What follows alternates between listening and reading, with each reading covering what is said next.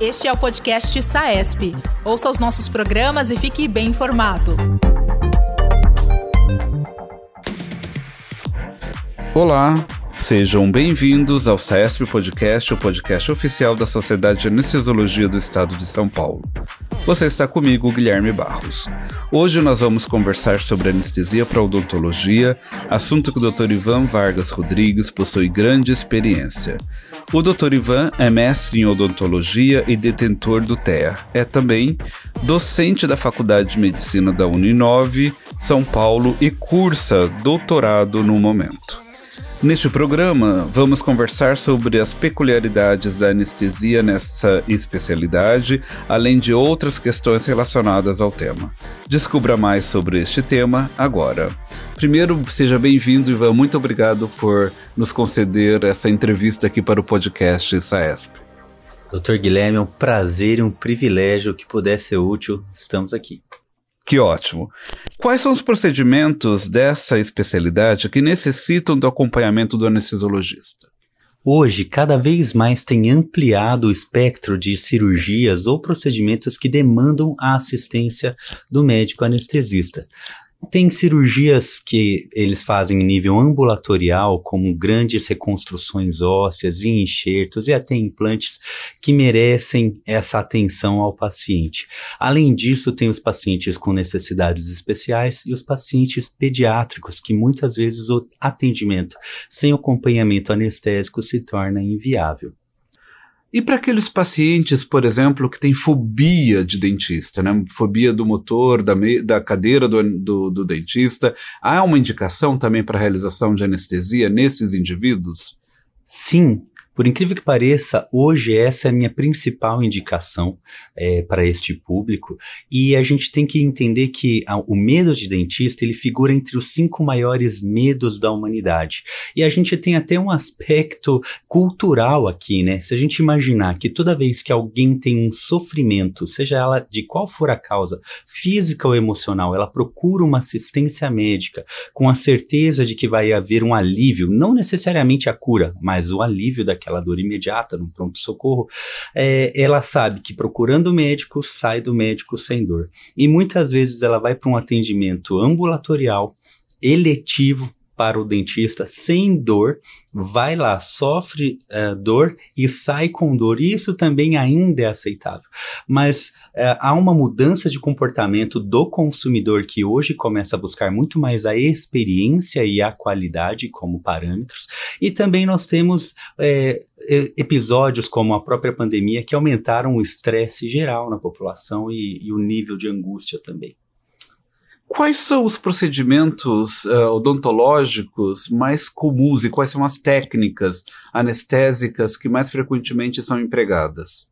Bom, os mais comuns, olha, os principais são as cirurgias, implantes, enxertos ósseos, reconstruções de maxila e mandíbula que permitam a reabilitação oral, mas também é muito frequente para tratamentos de é, endodontia, o canal, ou então restaurações em pacientes fóbicos ou, ou crianças. E também tem as cirurgias ortognáticas, né, de reconstrução, avanços de maxila, de junções mandibulares que eu imagino que se tornaram mais populares uh, na atualidade, né? A sedação e odontologia é um tema atual e bastante controverso, né? especialmente porque muitos ah, odontólogos têm executado a técnica. Quais são as suas peculiaridades no paciente, ou seja, a sedação no paciente uh, de consultório odontológico? Certo. A sedação na odontologia, assim como em outras especialidades e situações, tem algumas particularidades. No caso da odontologia, o profissional ele está trabalhando na via aérea, que é a nossa zona de conforto e é uma zona de altíssimo risco. Então, nós precisamos de cinco pontos aqui para ter uma boa qualidade. O primeiro é que a gente consiga, junto com a anestesia local, que o profissional faça, uma boa analgesia endovenosa. Junto com isso, uma sedação, mas ali nível 2 no máximo, em que a gente consiga uma amnésia associada a uma cooperação aos comandos verbais, porque se o paciente não abrir a boca e não ajudar durante o procedimento, inviabiliza, então sedações profundas não são indicadas. Além do que, se a gente mantiver uma sedação mais superficial, vem o quinto ponto, que é a manutenção de reflexos. Então, esse paciente tosse, esse paciente consegue é, engolir e a gente consegue uma situação de segurança. Ou seja, protege a própria via aérea, né? Perfeito. E para anestesia geral, quando ela é necessária, quais são as peculiaridades? Perfeito. Bom, a anestesia geral, ela é bem indicada em algumas situações, né? Basicamente, todas as técnicas anestésicas são boas. O que muda, na verdade, é que tipo de paciente eu vou escolher, ou seja, a habilidade do médico anestesista neste caso está em escolher a técnica mais adequada ao paciente, né? Então nós temos dois pontos básicos. O primeiro são as características fisiológicas desse paciente e o segundo são as características comportamentais. E isso quando a gente está excluindo cirurgias de grande porte, como as cirurgias ortognáticas, onde obrigatoriamente a gente tem que fazer sob anestesia geral. Mas ao, para os outros procedimentos, a gente tem que pensar que crianças, nós temos um risco maior de mortalidade frente à hipóxia. Então, temos como principal causa de mortalidade a hipóxia e temos como principal complicação da técnica anestésica, sedação, a hipóxia por depressão do sistema nervoso central e por obstrução da via aérea superior. Então, quando a gente junta criança e sedação, a gente coloca uma situação de risco na mesma frase.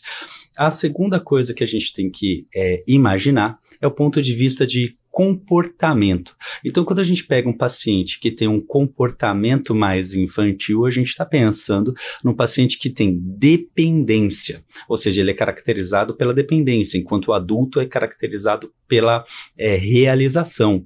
E a realização traz com ela responsabilidades e angústia. Então, quando a gente ceda um paciente adulto, a gente tem conforto, né? Tira ansiedade. Agora, quando a gente faz isso em uma criança, a gente tira dela o controle da mãe que é o que mantém ela viva, a dependência. Isso gera desespero. Então, sedações leves em criança geram desespero e sedações profundas em criança geram hipóxia, o desespero do anestesista, né? então, nesses casos a gente começa a indicar qual é a melhor técnica dependendo da situação, seja pelo aspecto comportamental ou pelo aspecto fisiológico. E como é o relacionamento do, do anestesiologista com um profissional que não é médico, né, que é o dentista? Esse relacionamento ele é se dá da mesma forma com o que acontece com o cirurgião ou existe alguma característica própria? Existem vantagens nesse relacionamento em que é, o nível de conhecimento do médico acaba sendo superior e a gente consegue agregar é, qualidade para o serviço do, do odontólogo e isso gera para ele uma confiança e uma segurança durante todo o ato. Então o relacionamento acaba sendo até melhor. Né? Que legal, que interessante, né? Eu acho que essa é uma nova área de atuação que provavelmente muitos anestesiologistas encontrarão um campo de trabalho bastante profícuo. E por conta disso, como você enxerga o futuro da anestesia na odontologia? Eu tenho que confessar que eu sou um verdadeiro entusiasta disso. Eu acredito que, assim como outros procedimentos na medicina, eles começaram é, com o paciente acordado, vide a própria endoscopia digestiva alta, e que hoje é impensável você fazer um procedimento desse com o paciente acordado. Eu entendo que é impensável que um paciente seja submetido a um procedimento odontológico, seja ele qual for, já que, por definição, o cirurgião dentista exerce uma profissão cirúrgica, portanto, no mínimo incômoda e pelo menos dolorosa. Né? Então, dar conforto a esse paciente, dar segurança para esse paciente é fundamental. Por isso, eu vejo com bons olhos que esse mercado cresce muito nos próximos anos, pelo menos 10, 15 anos. Eu imagino que seja inviável a gente fazer qualquer coisa sem estar sedado. Perfeito, muito obrigado, Ivan. Foi uma, um bate-papo muito interessante. Lembrando que o anestesiologista traz sempre, uh, durante a sua atuação, o, principalmente a segurança para os procedimentos. Né? Então, uh, eu acho que essa é uma área de atuação que o anestesista tem que realmente conquistar para evitar que acidentes trágicos ocorram. Se você, que é nosso ouvinte, tem alguma sugestão ao nosso programa, fale conosco por meio de nossas redes sociais, arroba saesp.anestesia, no Instagram, Facebook e LinkedIn. No Twitter, busque arroba saesp. Obrigado. Acesse também nosso site www.saesp.org.br e confira todos os nossos produtos e novidades. Até o próximo Saesp Podcast. Este é o podcast Saesp. Ouça os nossos programas e fique bem informado. Toda quarta-feira, conteúdos novos com temas da atualidade.